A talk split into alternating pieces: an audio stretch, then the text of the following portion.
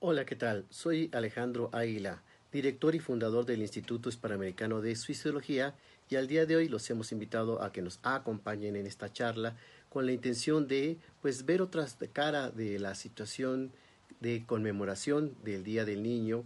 Normalmente tenemos la idea de que es un día de felicidad, es un día de alegría, es un día para consentir a los pequeños y es un día en donde sabemos que es para la alegría de los menores. Sin embargo, este video tiene la intención de poder ver otras formas, otras vidas, otras historias y sobre todo concientizarnos que hay quien pues no tiene la fortuna de vivir una infancia feliz. Hoy estamos viviendo esta cuarentena en donde por primera vez en la historia los niños tienen que estar resguardados en casa, cuidados, protegidos y por supuesto esto hace que no se les pueda llevar como en otros momentos, pues que al cine, al teatro, al parque, a un evento, al día de campo o algo que les pueda gustar y que les pueda hacerse sentirse festejados. Por ello, eh, haremos un poquito de historia a manera de identificar cómo es esta situación de la conmemoración del Día del Niño y revisando un poco la historia de ello, encontramos que eh, el Día del Niño eh, se empezó a festejar en México en 1916 y esto en Veracruz, específicamente en Tantoyuca y pues eh, era un momento para que se viera que el niño tenía importancia dentro de la sociedad. Recordemos que pues era principios de siglo y pues años después fue cambiado al 30 de abril porque el presidente Álvaro Obregón firma un decreto de economía a nivel mundial y pues eh, ahí se integra a todos los niños del mundo y con la firma de dicho evento se instaura a partir de 1924 como el 30 de abril el día para conmemorarlos. Más adelante, en 1959, la Organización de las Naciones Unidas abrió la declaración y aprueba este derecho de los días del niño y eh, adopta el 20 de noviembre, pero pues como coincidía con nuestra conmemoración de la Revolución Mexicana, se consideró en México continuar con esta fecha tan importante el 30 de abril. En algunos otros países se festeja el primero de junio y va cambiando de país en país de acuerdo a las situaciones o que se encima con otra conmemoración. Aquí lo que estamos viendo es que se empieza a tener importancia, valor, significado al menor, porque anteriormente el niño no tenía mucha participación ni familiar ni social, no se le integraba mucho a que pudiera manifestar o decir, eh, tenía que obedecer, tenía que hacer lo que el adulto le dijera, lo que el adulto le indicara, inclusive eh, hay datos curiosos como no habría moda para niños, eh, los niños vestían muy similar al adulto, inclusive no elegían qué se ponían, el adulto decidía qué es lo que podían o debían vestir el menor. Y así muchas situaciones y muchas conductas que pues anteriormente el menor no tenía esta posibilidad de eh, elegir. Esto se fue cambiando, fue transformando y pues eh, el niño cada vez se le integra más, cada vez se le incluye y la participación es más importante y es más significativa para nuestra sociedad. Para ser claro respecto a qué etapa vamos a contemplar en esta plática, eh, normalmente consideramos niño de los dos años a los doce. Menor de los dos años es un bebé y más de los once, doce años, pues ya se convierte en un preadolescente y en muchos casos ya con funciones o con eh, elementos y situaciones ya de un adolescente como tal, una adolescencia inicial. Cuando yo les quería eh, manifestar y gracias a que me invitan a participar en esta charla, había que revisar y analizar las otras caras de la niñez, las caras que a lo mejor no vemos con mucha frecuencia, las caras que se ocultan, eh, las facetas que muchos niños desgraciadamente viven, en donde a veces son maltratados, viven abuso sexual, abuso psíquico, abuso emocional, la negligencia, la explotación, la migración, por mencionar solo algunas de las características que desgraciadamente en nuestra infancia, eh, en algunas infancias se viven y esto hace que transforme mucho cómo el niño siente, vive y cómo percibe el mundo. eh, nosotros los psicoanalistas nos dedicamos mucho a, revisar la infancia de las personas y encontramos que ahí se gestan muchas de las situaciones, patologías, traumas, conflictos o situaciones que vivieron y se quedaron impregnadas y no pudieron manifestarlas y entonces se convierten en síntomas.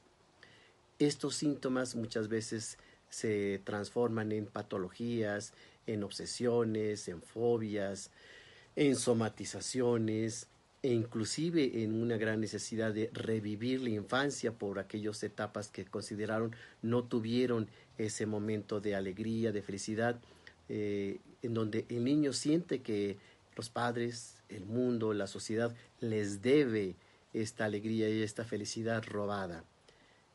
Es importante identificar que en muchos de los casos de los niños que viven esta situación hace que eh, se vuelvan a veces de adultos bastante violentos, muy difíciles de tratar, con mucha neurosis, con mucha eh, dificultad para la convivencia, en algunos casos pues violentos, en otros casos también encontramos situaciones como que el menor no le es fácil convivir, que tiene miedo del adulto o tiene miedo de convivir. Entonces estas situaciones los hace pues reticentes, difíciles, conflictivos, pues porque de infancia, de su infancia, se les trató en forma agresiva, violenta, con abandono y con todo lo que ya hemos mencionado, y entonces ya no confían en los adultos, ya no confían en las personas y les cuesta mucho trabajo vincularse o este vínculo no es muy sano. Es decir, no aprendieron en esta infancia a relacionarse adecuadamente y lo que recibieron es lo que reproducen. En algunos casos hablamos de este fenómeno del vampiro, ¿no? De que si es maltratado, entonces ya de adulto maltrata, si es abandonado, de adulto abandona, si es abusado sexual o físicamente, eh, lo repite en su adultez, porque son patrones que tienen y que de alguna forma no han trabajado, no han elaborado y los hace sentirse con esa necesidad de desquitarse, de sacarle enojo y de que esta situación que ellos vivieron también la vivan otros. Sabemos que en muchas situaciones de la infancia, en la, el momento de que viven separación, aislamiento, situaciones conflictivas como lo pueden ser dentro de la familia, un divorcio, que esto puede provocar serios conflictos, no por el divorcio mismo, sino por la forma en cómo es llevado por los adultos. Lo que hemos visto, sobre todo los abogados, este, los psicólogos, es que muchas veces en los divorcios los niños se convierten en el tesoro, en, lo que hacen como juego de quién se queda con ellos, quién eh, tiene que llevar la patria potestad, las situaciones de la manutención, la pensión alimenticia, se convierte en un terreno de batalla muy severo, muy grave, porque eh, se manejan conflictos entre adultos que no resolvieron tampoco cosas de niños y entonces estos niños se convierten en las víctimas de una situación de un mal manejo en el divorcio. Lo malo no es el divorcio, lo malo es cómo los adultos muchas veces lo llevan e inclusive hoy ya tenemos este nuevo término de alienación parental. La alienación parental tiene que ver con que uno de los padres habla mal del otro y entonces hace pensar al menor que no lo quieren, que lo abandonaron, que es papá o mamá es malo o mala. Y por supuesto esto hace que en esta información que tiene el menor, por supuesto que va a tomar partido, es decir, está influenciado y por ello necesitamos ser eh, muy congruentes con lo que deseamos, congruentes con lo que eh, decidimos, sobre todo hablando en estas situaciones del divorcio, para que entonces si la pareja ya no se ama, si la pareja ya no está de acuerdo en seguir juntos, se haga un buen divorcio. A veces un terapeuta familiar puede ayudar en este proceso y por supuesto que la pasarán mejor. Y la pasarán mejor todos, el papá, la mamá, los hijos, porque un divorcio bien llevado puede mejorar la relación y evitar estos conflictos que se tenían en casa con posibles violaciones, agresiones, abandonos, maltrato y todo lo que ya hemos mencionado anteriormente. El niño es como una esponja. Cuando he hecho yo investigaciones sobre cómo percibe el niño, el niño entre más pequeño está va a ver el mundo a través de los adultos. si este adulto no es un adulto sano, no es un adulto eh, propositivo, constructivo y que vele por los intereses y las necesidades de los menores, entonces el niño va a sentir que no es querido, que es niño malo, que no es aceptado. ¿Y saben dónde encontramos más lesiones, más alteraciones? En la autoestima. ¿Sí? La autoestima se convierte en una alteración muy importante en el ser humano que de veras, si no se trabaja en el proceso de desarrollo, adolescencia, adultez, se quedan estas secuelas y se sienten malos, feos, inadecuados, no aceptados, rechazados e inclusive repiten patrones de este tipo de relación porque es lo que conocen. Entonces, un adulto que se ha mermado gravemente en su infancia la autoestima, por supuesto vamos a tener adultos inadecuados, disfuncionales, violentos o muchas veces con una necesidad tan grande de aprobación que dicen que sí a todo o que están en esas condiciones de pues eh, ojalá me acepte y ojalá me quiera, y entonces dan y regalan y invitan y ruegan y aceptan y entran en un rol sadomasoquista a veces en las relaciones precisamente porque no se consideran adecuados o que no tienen los elementos para ser aceptados. Entonces hay una lucha eterna por acéptame, acéptame, acéptame. Aquí el adulto lo que ve es una gran necesidad de ese niño que necesita la seguridad, la protección, la aceptación y la paga a cualquier precio. Y de veras, cuando yo digo a cualquier precio, imagínense todo, ¿no? Se puede intercambiar dinero, tiempo, sexo, este, sacrificar las eh, inquietudes, los deseos, los gustos de alguien para lograr que el otro te acepte, la otra te acepte. Y esto, por supuesto, no es una relación sana, es una relación en donde se utiliza, se aprovecha el uno del otro. Y, por supuesto, estas situaciones llevan a más adelante conflictos, agresiones, maltratos y demás. Entonces, como ven, se convierte en un círculo vicioso. Un niño que no es atendido, que no es querido, que no es amado, que no es valorado en estas primeras etapas del desarrollo, por supuesto que lo vamos a ver más adelante con grandes secuelas, con grandes carencias, con muchas limitaciones. Yo he tenido pacientes adultos que necesitan sacar todo ese dolor, todo ese sufrimiento que tuvieron en la infancia porque lo traen cargando. Entonces yo digo que es como un costal que están ahí eh, soportando porque acumularon, acumularon muchas frustraciones, muchas situaciones y algunas veces, curiosamente, me dicen los pacientes, es que no entiendo por qué mi mamá nos pegaba tanto. Es que no entiendo por qué mi papá no podíamos platicar con él sin que se enojara. Es que no entiendo por qué siempre todas las comidas eran pleitos. O no entiendo por qué una fiesta se convertía en borrachera y entonces había un ahí eh, eh, desbarajuste. O sea, muchas situaciones que vivieron en la infancia los marcaron y de adultos tratan de comprender, tratan de entender algo que tiene que ver más con la situación patológica, enfermiza, dañina de una familia disfuncional. Entonces el adulto, cuando ya acude a terapia, pues requiere respuestas. Y muchas veces estas respuestas están ahí guardadas no uno, ni dos, ni tres, a veces muchos años y décadas. Entonces necesitamos ir sacando todo este dolor, todo el sufrimiento que el niño está eh, sintiendo, que el niño está viviendo, porque si se guardan, si se quedan en él, por supuesto que vamos a ver adultos con serios conflictos, con problemas muy severos y sobre todo este adulto infeliz, este adulto incompleto, este adulto que está necesitando cosas.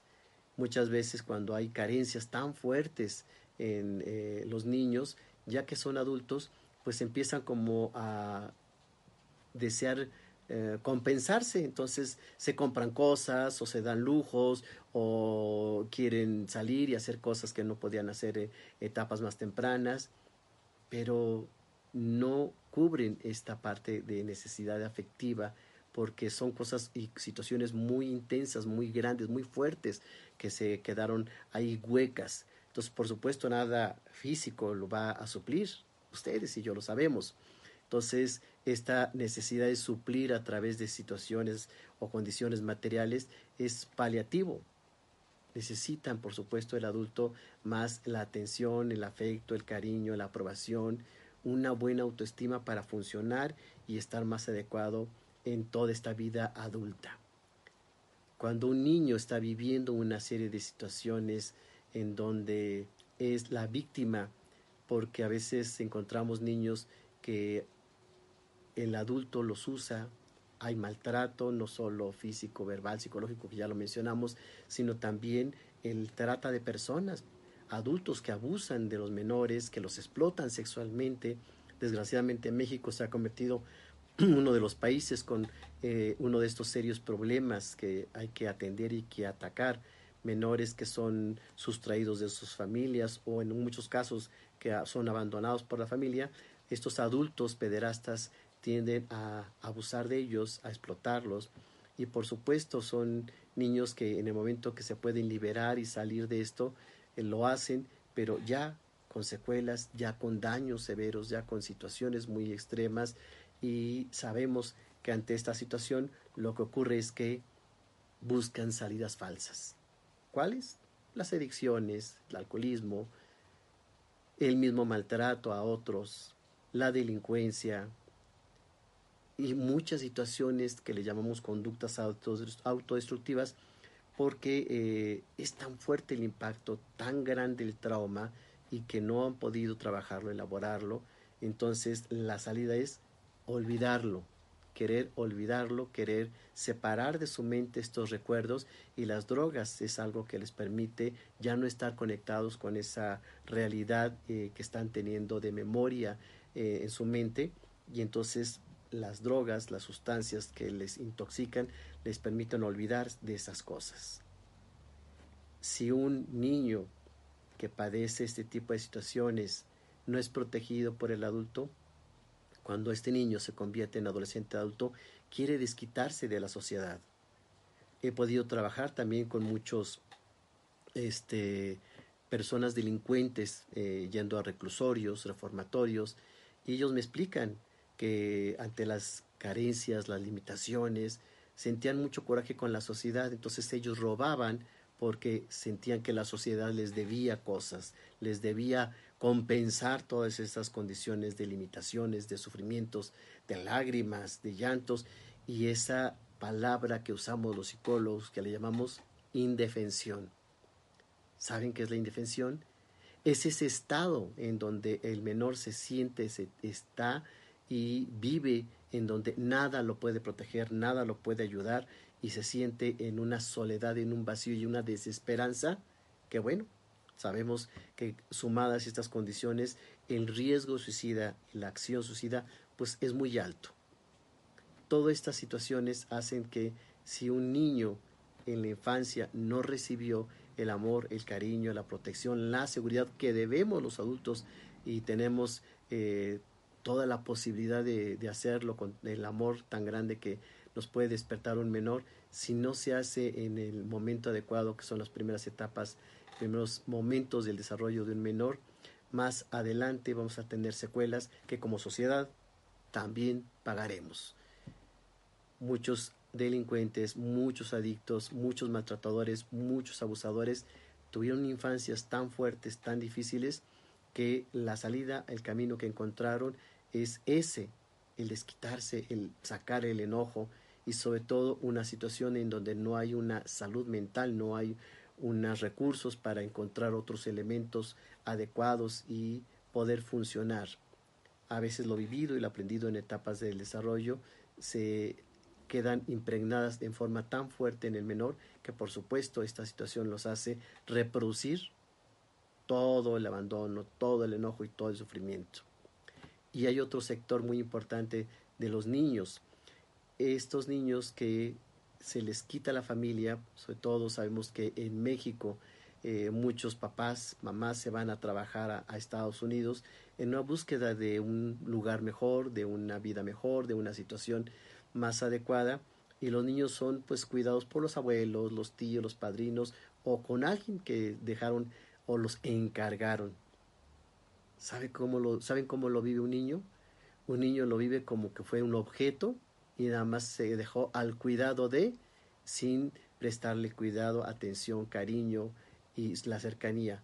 E, en esa etapa el niño por supuesto no entiende que el adulto busca nuevas oportunidades y va a un espacio, un lugar, un país en donde se le promete esto o piensa que se puede obtener esto y entonces el niño que es una gran población que tenemos en México que vive estas condiciones también lo va a sentir, a sufrir como un abandono en donde lo que piensan es soy tan malo, ¿por qué no me quieren?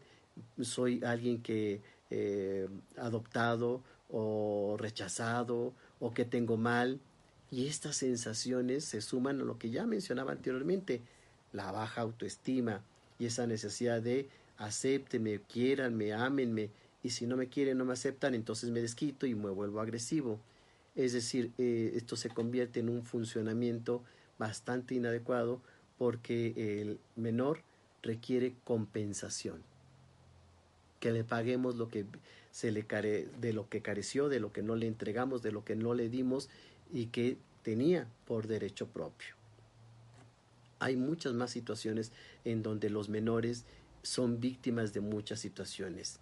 Ya hablamos del abandono, ya hablamos de cuando los padres se van a otros países, del abuso sexual, del maltrato, eh, de los niños que viven estas situaciones en donde la violencia familiar por alguna adicción está presente, pero hay otros sectores, hay otras eh, áreas muy importantes en donde eh, sobre todo el preadolescente, que es el que está en una condición muy conflictiva, porque ni es niño ni es adulto.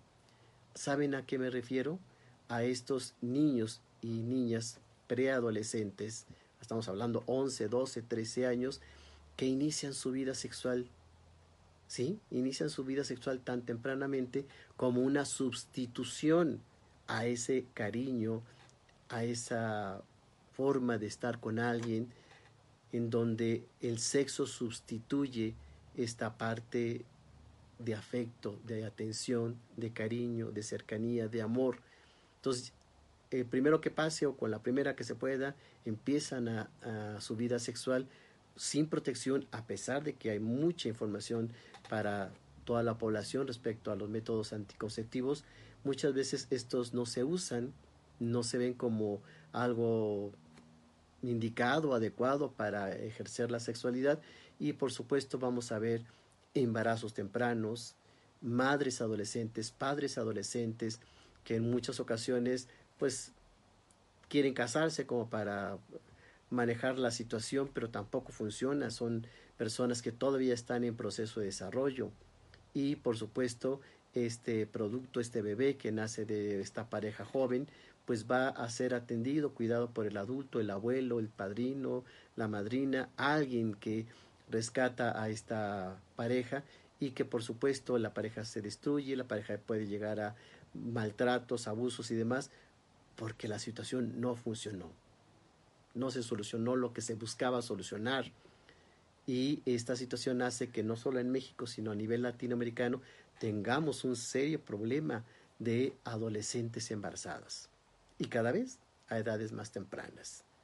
Y entonces tenemos una población de niños que tienen que ser educados o criados por adolescentes que todavía no han tenido su desarrollo. Y entonces son adolescentes que normalmente eh, también empiezan a maltratarse entre ellos en la pareja, maltratar a los hijos y, la situación se convierte en una cadena ya de tipo generacional. Muchas eh, madres y padres adolescentes también, sus papás y sus mamás fueron adolescentes. Entonces ven cómo los patrones se van repitiendo, cómo las situaciones tienen una secuela y si no detenemos oportunamente esto, la situación pues va a ser bastante más eh, gravosa, conflictiva, difícil de manejar para el niño y el preadolescente porque, insisto, no están preparados. Preguntarán ustedes si, bueno, ¿qué necesita el niño? ¿Cómo podemos hacer? El panorama que Alejandro Águila nos muestra es un panorama triste, difícil. Sí, es triste y es difícil y es realista. Las cifras, las estadísticas no mienten en el sentido de todo lo que vemos en un país este, que está en vías de desarrollo y que necesita mucho, mucho eh, del adulto para formar y para ayudar al menor. Nosotros en el Instituto Hispanoamericano de Suicidología hemos generado eh, videos, hemos generado eh, artículos, hemos hecho cursos para los ah, maestros, los adultos, para saber eh, orientar y ayudar. Vamos a tener próximamente una escuela para padres vía online para que no haya queja ni, ni, pretexto para que se puedan inscribir. Y pues el día de hoy me acompañan algunos de los personajes que tenemos. Les presento a Coco Consejero. ¿Quién es Coco Consejero? Coco Consejero es un personaje que yo hice con la intención de enseñarle a los niños qué es el suicidio, qué es la muerte, por qué se muere la gente, que son temas que a veces los adultos nos cuesta trabajo transmitirle a los menores, nos cuesta trabajo decirle porque no tenemos las palabras o no tenemos la información o sentimos que no son temas para los niños. Pero son temas que les preocupan a los niños, son temas que oyen de los adultos, son temas que ya tienen ellos acceso qué mejor informarlos de una forma sana, adecuada, funcional. Entonces tenemos en nuestra página eh, que es www.suicidología.com.mx eh, videos en donde con tan solo tres minutos se le puede mostrar al niño cosas que pues a veces nos preguntan y no sabemos cómo responderles, cómo transmitirles la información. Coco Consejero es un maestro que tiene varios alumnos y entonces les va diciendo a los alumnos y respondiendo a sus inquietudes Hoy también está con nosotros el día de hoy Chacho Chango. Chacho Chango es un personaje muy querido este, por Coco Consejero y todos sus compañeros porque es un chango preguntón, es un chango que le gusta saber, es un chango inquieto, a veces se le ha tachado un poco de hiperactivo, pero pues ya ven cómo andan brincando en los árboles y en todos lados, así es mucho su forma de funcionar. Chacho Chango se hace amigo de los niños y a veces a él le preguntan cosas, le comparten situaciones y él puede decirle a su maestro Coco consejero qué es lo que los amiguitos de él les preocupa, qué cosas están allí pendientes que hay que resolver, que ayudar. Entonces, conozcan a solo dos de los personajes, son varios, pero en la página conocerán a cada uno, sus personalidades, cómo son y cómo funcionan. Gracias por estar con nosotros. De esta forma intentamos los adultos, los psicólogos educativos, los psicólogos clínicos, los psicólogos, este, los pedagogos que trabajamos con niños, tratar de ayudarlos o transmitirles cosas y sobre todo debe ser dual, ayudar al menor pero también informar al adulto para que tengan esta unificación y esta posibilidad de manejo de información, este afecto y este acercamiento tan necesario. Sabemos que hoy en día pues las situaciones se han generado con muchos conflictos y que a veces el adulto le cuesta hacer trabajo ser tolerante con este menor que pues de repente tiene que estar resguardado, protegido en su casa y no es tan fácil que eh, lo acepte. Necesitamos los adultos sacar ese niño que tenemos dentro, identificarlos y qué buen día hoy 30 de abril que nos concienticemos que ya llevamos desde 1916 ayudando en este día, informando, sabiendo que eh, el niño representa mucho, mucho para el futuro de México, para el futuro de la humanidad. Quien dijo que el niño es el futuro del mundo no estaba tan alejado. Y entre mejor esté preparado, capacitado, lleno de amor, de seguridad, vamos a tener adolescentes y adultos más funcionales. El niño que recibe esta atención, este cariño, esta, este cuidado, esta protección, seguramente va a ser alguien que lo puede reproducir, alguien que lo va a repetir. Si tuviste una bonita infancia, si tuviste esta protección, esta seguridad, tienes los recursos y elementos para poderlos reproducir en el momento en que este niño decida hacer su propia familia. Sabemos también que normalmente en la sociedad el niño hoy en día está cobrando más importancia, el niño está más informado, son niños que ahorita están más cercanos de este de saber eh, muchas más cosas que a veces los adultos no teníamos Entonces el niño, al tener información, por supuesto va a ser más inteligente, más inquieto, más perceptivo. Y a mí me ha sorprendido mucho cuando trabajo con niños en consulta que a veces son los que le dicen cosas al adulto porque googlean las cosas o porque están más tecnologizados. Entonces el niño empieza a tener unos cotos, unos campos de poder que al adulto le sorprenden mucho. Entonces creo que esta generación tecnologizada sí fue una generación que cambió y modificó mucho para que el adulto también se adaptara a este nuevo funcionamiento del menor y el adulto supiera dar información, cariño y límites porque no voy a dejar de lado y no quiero eh, descuidar esta otra parte de estos papás que a los niños les dan todo. Sí, eso también es maltrato. Estos papás que no saben poner límites también es maltrato. Estos papás que a todo dicen que sí, también es el maltrato. ¿Por qué? ¿Y por qué lo decimos los psicólogos? El niño necesita en su formación límites, estructura, horarios, información, educación, amor, cariño, protección, seguridad, por mencionar solo alguna de las muchas cosas, ¿sí? Ser padre no es fácil, pero cuando se va logrando las cosas y obteniendo buenos resultados, deja muchas satisfacciones. Si el niño el día de hoy está recibiendo más amor, cariño, protección y no decirle que sí a todo o consentirlo porque este, pobres niños están todo el día solos o porque en lugar de acompañarlo, de jugar con él, mejor le compro algo, un, algo de la tecnología, este, para que se distraiga, se entretenga, ¿no? Y muchos papás me dicen, no, si mis hijos son felices, pues todo el día se la pasan este, viendo películas y en las series o en los videojuegos. No. Si los papás no están con ellos, no le están dando exactamente lo que el niño necesita. Nos dice aquí Nora Martínez, gracias, exactamente, doctor Águila, tanta carencia como la abundancia es maltrato. Muy cierto, Nora, gracias por compartirnos esto, porque hemos sustituido lo material por lo afectivo. Y por supuesto, recuerden que son niños, entonces si a un niño le das un juguete, un celular o una consola o este tipo de cosas que los van a distraer, los, pues, los hace felices momentáneamente y van a distraerse o como el papá el mamá no hacen caso, pues entonces los suplo con la tecnología.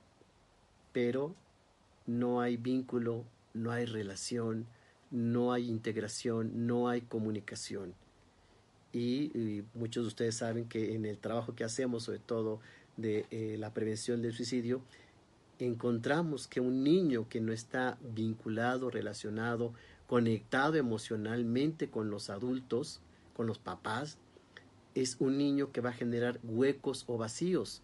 He encontrado cada vez más adolescentes que me dicen, me siento solo, me siento vacío. Y si mis papás me compran los tenis que quiero, los jeans más caros, me llevan a lugares que me gustan, me dan dinero para que me compre las hamburguesas o las pizzas que quiera, pero pues no, no están conmigo. Llegan en la noche, a veces cenamos este eh, eh, algo cada quien en su cuarto, pero no nos juntamos para hablar, para platicar o que les pueda yo comentar algo no conocen a mis amigos, no saben lo que me gusta, la música que escucho, este, muchas situaciones que el adulto ignora porque no está cercano, no está eh, atendiendo esta parte de lo que requiere un niño que está en proceso de desarrollo y que mucho del mundo lo va a encontrar a través de los adultos. Pero mucho ojo, si el adulto no está, lo va a encontrar a través del Internet fuerte esto, porque el Internet es una ventana al mundo con todo lo que los adultos ya sabemos, riesgos, peligros, en donde por supuesto ha habido este plagio de fotos, les piden videos, los eh, saben dónde están, hay secuestros o intentos de secuestros, abusos y muchas situaciones este, que se dan a través de esto, porque el niño desconoce todos los peligros que hay en el Internet y es inocente y es inexperto. Entonces, al desconocer esto hay una gran desprotección. El adulto no sabe a qué páginas, con quién se está vinculando, cuáles aplicaciones tiene. E inclusive yo les pregunto a los papás, ¿ustedes saben qué juegos eh, les gustan a sus hijos? Pues no, normalmente no saben qué tipo de juegos y algunos de estos juegos pues no son nada adecuados, nada sanos, nada funcionales. Son juegos de violencia, de maltrato, son juegos en donde la sangre, los golpes, las armas y ese tipo de cosas proliferan y que también generan una conducta adictiva. Entonces, por supuesto que hay que preocuparnos más por lo que están viendo y haciendo nuestros hijos. Mónica Vargas nos dice, excelente información, doctor, no hay presencia de los padres y ahora, a ver, este, con esto, con esta situación no sabemos convivir y comunicar. Muy cierto, porque estamos necesitando aprender a comunicarnos, aprender a convivir y la palabra mágica, aprender a tolerar. A veces medio se tenía una convivencia, diríamos, funcional o sana, porque se veían muy pocas horas. Ahora que se están teniendo que ver las 24 horas del día, por supuesto la necesidad de convivir, de relacionarse, de estar más, es mucho más fuerte, más intensa, pero también es una enorme oportunidad para despertar la imaginación, hacernos mucho más cercanos a nuestros familiares y poder conocer cosas que a lo mejor en otros momentos no teníamos la oportunidad. Seguimos leyendo algunas de las cosas que nos comentan. Saludamos por supuesto a CISAPS y gracias por seguirnos, por contactarse con nosotros y por supuesto que este tema consideramos que hoy 30 de abril es un tema que si nos concientizamos de la importancia del valor del mismo, no solo es la conmemoración de un día, así como el 10 de mayo o el Día del Padre o el Día de la Bandera, o sea, deberíamos todos los días hacer un trabajo emocional, un trabajo de vínculo, un trabajo de relación, un trabajo de sembrar cosas positivas en todos estos niños que dependen de nosotros, en los niños que esperan algo bueno de nosotros, en los niños que están, pues yo digo, nuevecitos de paquete y que podemos lograr muchas cosas. Fíjense que hay un eh, psicólogo conductual, este Pavlov, él decía, denme 100 niños y yo haré de ellos lo que ustedes quieran. Sí, los niños de veras son esponjas, son moldeables, son este, educables, entonces se les puede eh, vertir, insertar, depositar, construir, educar, informar, muchísimas cosas para hacerlos mejores personas, para lograr muy buenos objetivos, reconocer sus cosas buenas. Yo escucho a muchos de mis pacientes niños que dicen, es que mi mamá todo el día me regaña, es que mi mamá siempre se la pasa persiguiéndome de que hace esto y hace aquello y los traen así como muy perseguidos, ¿no? Entonces ya la mamá se convierte en esa celadora que está ahí correteándolos, ¿no? O es que cuando llega mi papá nada más me regaña, nada más me dice cosas malas, ni siquiera ve mis tareas, ¿no? Entonces ya no son esos padres amorosos, cariñosos, cercanos que ven al niño en todo. A veces papás nada más lo ven como escolar. Entonces sí necesitamos que esta parte de padres, esta parte de eh, cercanía, de estar viendo al niño integralmente y no nada más como un niño escolarizado, lo entendamos y lo aquiletemos, aquilatamos, perdón, para lograr que el niño se sienta valorado. Nuevamente Nora Martínez nos dice cómo considerará, considera, perdón, que regresarán los niños a la escuela después de esta contingencia. Muy buena pregunta. Fíjense que va a depender mucho de cómo en la familia fue manejado toda esta información. Se ha hablado mucho, lo hemos sugerido mucho los psicólogos, de que la información debe eh, ser filtrada, debe ser eh, por partes, es decir, no tomar el total y todo el tiempo la información, porque esto va a saturar la mente, va a saturar las emociones y va a generar eh, situaciones de mucha tensión y de mucha angustia. Entonces el niño va a regresar a la escuela, va a reincorporarse al funcionamiento cotidiano. Mucho depende cómo en casa los equiparen, los, eh, perdón, los equipen y los fortalezcan y los protejan y sientan que el niño, eh, perdón, el niño sienta que regresa al mundo mejor, más funcional, más construido, más armado, más enriquecido y que este nuevo regreso debe ser con más elementos de los que tenía. Tuvo oportunidad de muchos días de aprender, de descansar, de ver, de conocer, de transformar y de muchísimas cosas. Entonces, el regreso, si se hace en una forma informada, convencidos de que es una situación que se tuvo que vivir y no un castigo, y sobre todo una oportunidad para hacer cosas positivas, entonces, eh, por supuesto que es necesario que los papás tengan la información adecuada, tengan la información eh, más eh, certera, más eh, indicada, para que la puedan transmitir de acuerdo a la edad del menor y entonces no regrese con miedo o no regrese, o peor, que no quiera regresar, que también puede ocurrir, ¿no? Tiene que reincorporarse de una forma sana, productiva y que, insisto, que sepa que esta oportunidad que tuvo de aprender de una epidemia, de ser parte de la historia de la humanidad, podrá platicarla más adelante. Y yo creo que es un tip que podemos compartir con los niños de que pues a lo mejor cuando sean ya adolescentes o más adultos e inclusive tengan sus hijos puedan compartir esta experiencia que eh, a quien la aprovechó, la enriqueció, le dio mucho conocimiento de todas estas situaciones que estamos viviendo. Susana Zarco, muchas gracias amiga por estarnos viendo. Y también por acá, Blanca Reta, excelente tema, como bien dice el doctor, el darles todo también es maltrato y es una pena que muchos padres este, desde más temprana edad dan a sus hijos un celular o una tablet y están todo el tiempo como hipnotizados.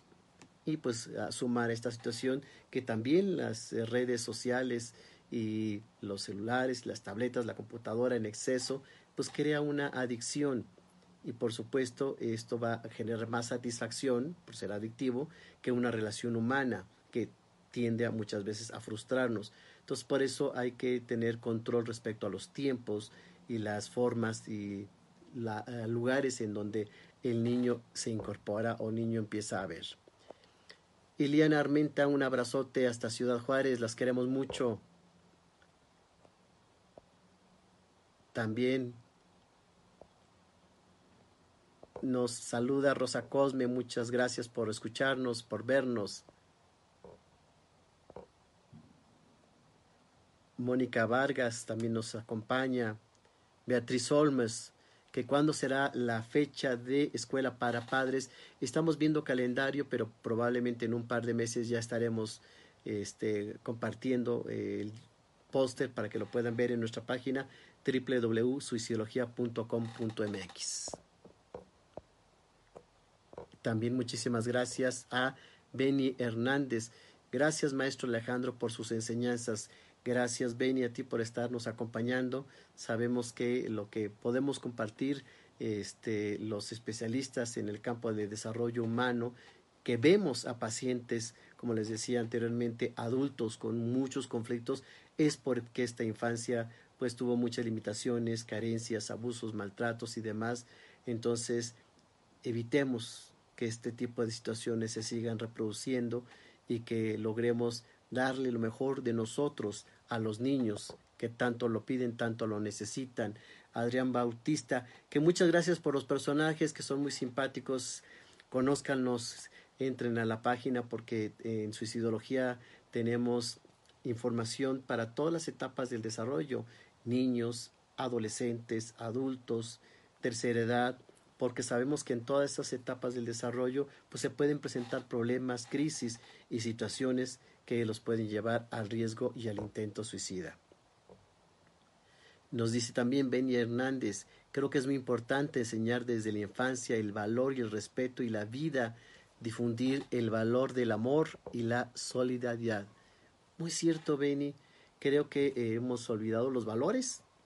Habrá que hacer todo un taller para trabajar los valores y reinsertarlos eh, porque si crecemos con esto tendremos un funcionamiento familiar mejor, tendremos un funcionamiento social mejor y créanme un funcionamiento en pareja más adecuado. Quien no se respeta a sí mismo, quien no tuvo un respeto en casa a etapas tempranas del desarrollo, insisto, lo va a estar reproduciendo en la adultez, entonces va a tener relaciones de pareja, relaciones sociales, relaciones laborales muy conflictivas. Se gestan tantas cosas en la infancia que si no se tiene un desarrollo sano, lo vemos en adultos disfuncionales. Marilena Rangel Contreras, un abrazote, mucho gusto saludarte. Wow, excelente plática. Gracias, doctor Alejandro Águila. Gracias a ti por escucharnos, Marilena.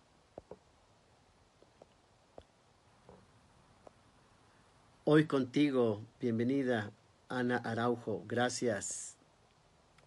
Hoy contigo también saluda a Nora Martínez. Gracias, Enrique Moreno, gracias. Agradece también Enrique Moreno a todas las personas que se integraron a este tiempo, a este momento, a esta plática, a esta charla que tratamos de hacerla lo más coloquial para que la gente pase una tarde con una información que puede funcionar, que puede ayudar y que sobre todo retomando este tema del el niño y en un día tan importante para los niños. Necesitamos identificar que somos adultos y que la responsabilidad está en nuestras manos y que estos niños que dependen de nosotros van a crecer, a desarrollarse bien y sanamente si vertimos en ello lo mejor que tenemos. Como adultos, no solo la responsabilidad del amor, sino muchas cosas que podemos darle. Y aquí inclusive se suman los maestros. Muchas veces el maestro se convierte en un ejemplo, en una guía, en alguien en que le tenemos confianza para transmitir lo que sentimos y pensamos y el niño en esas etapas tan tempranas se vincula y admira a sus maestros y los quiere.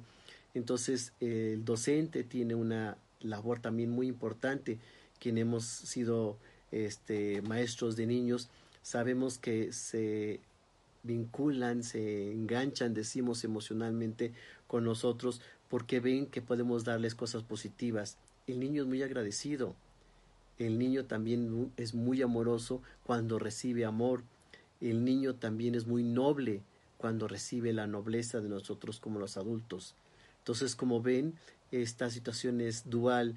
Si nosotros vertimos en los menores cosas positivas, cosas constructivas, llenas de amor, el niño de veras nos lo va a dar eh, con creces. Seguimos viendo la que nos escriben. Muchísimas gracias.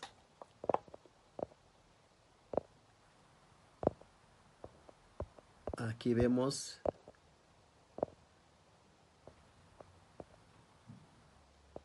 Luli Navarro. Muchísimas gracias, Luli. Saludos hasta Jalisco. Saludos, doctor Alejandro Águila. Felicitaciones por el tema de hoy. Mil gracias por compartir esta tan valiosa información. Gracias, Luli.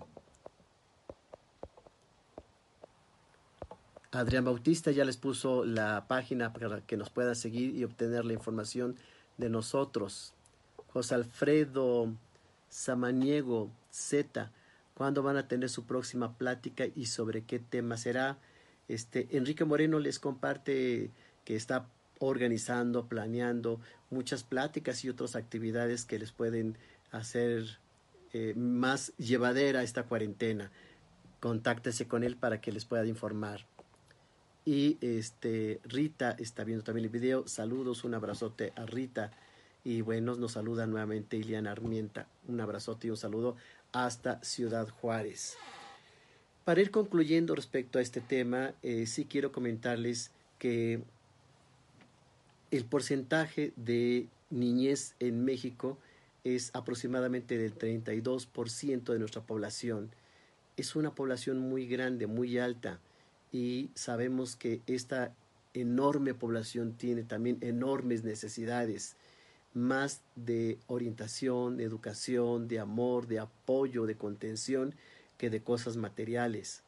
Sabemos que un niño que se le entrega lo que requiere y no lo que pide, mucho ojo, hay que ver la diferencia entre necesidades reales de un niño y necesidades que tienen más que ver con un capricho, una sustitución o, una condición no funcional o no adecuada. Si entregamos al menor lo más adecuado, lo más funcional, porque nuestro trabajo es diferenciar entre lo que realmente necesita un niño y cuando únicamente lo pide por otro tipo de inquietudes, necesidades, vamos a dejar más satisfechos.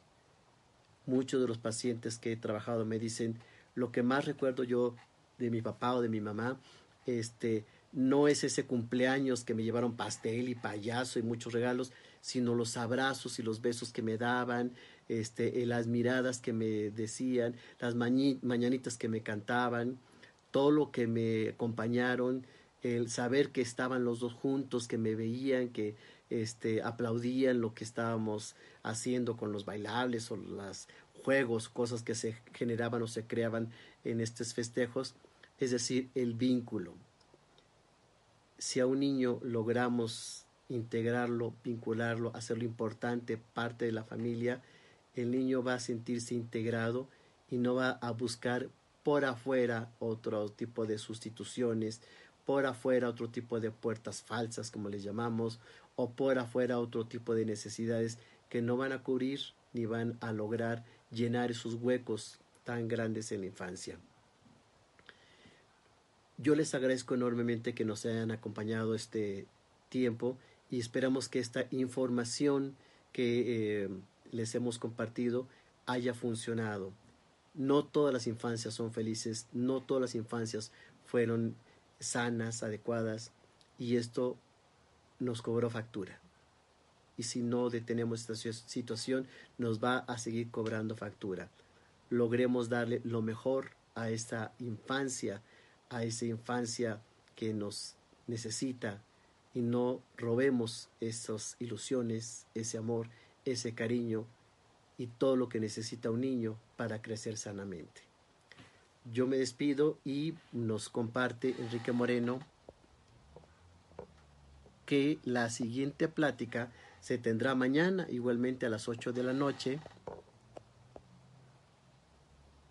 en el movimiento Hoy contigo y da eh, el link para que se puedan contactar y que conozcan en la página qué es lo que está organizándose y planeando para que ustedes tengan una tarde con información y con ayuda.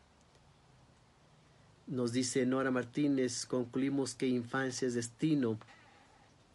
Esto que acuñó uno de los grandes psicoanalistas, este, Santiago Ramírez, nos hace sentir y nos hace ver la importancia de una etapa tan, tan fuerte, tan intensa, que deja tantas marcas en el niño y que nuestra responsabilidad como adultos, insisto, es lograr que lo pasen mejor. Habrá circunstancias y situaciones difíciles como enfermedades, como condiciones, accidentes, etcétera, que son externas, pero no hacer que el niño dentro de casa en condiciones normales sea abusado, maltratado, abandonado, insisto, porque el futuro del niño lo podemos construir con amor, con cariño y con dedicación. Les agradezco muchísimo y me despido. Que tengan muy buenas noches.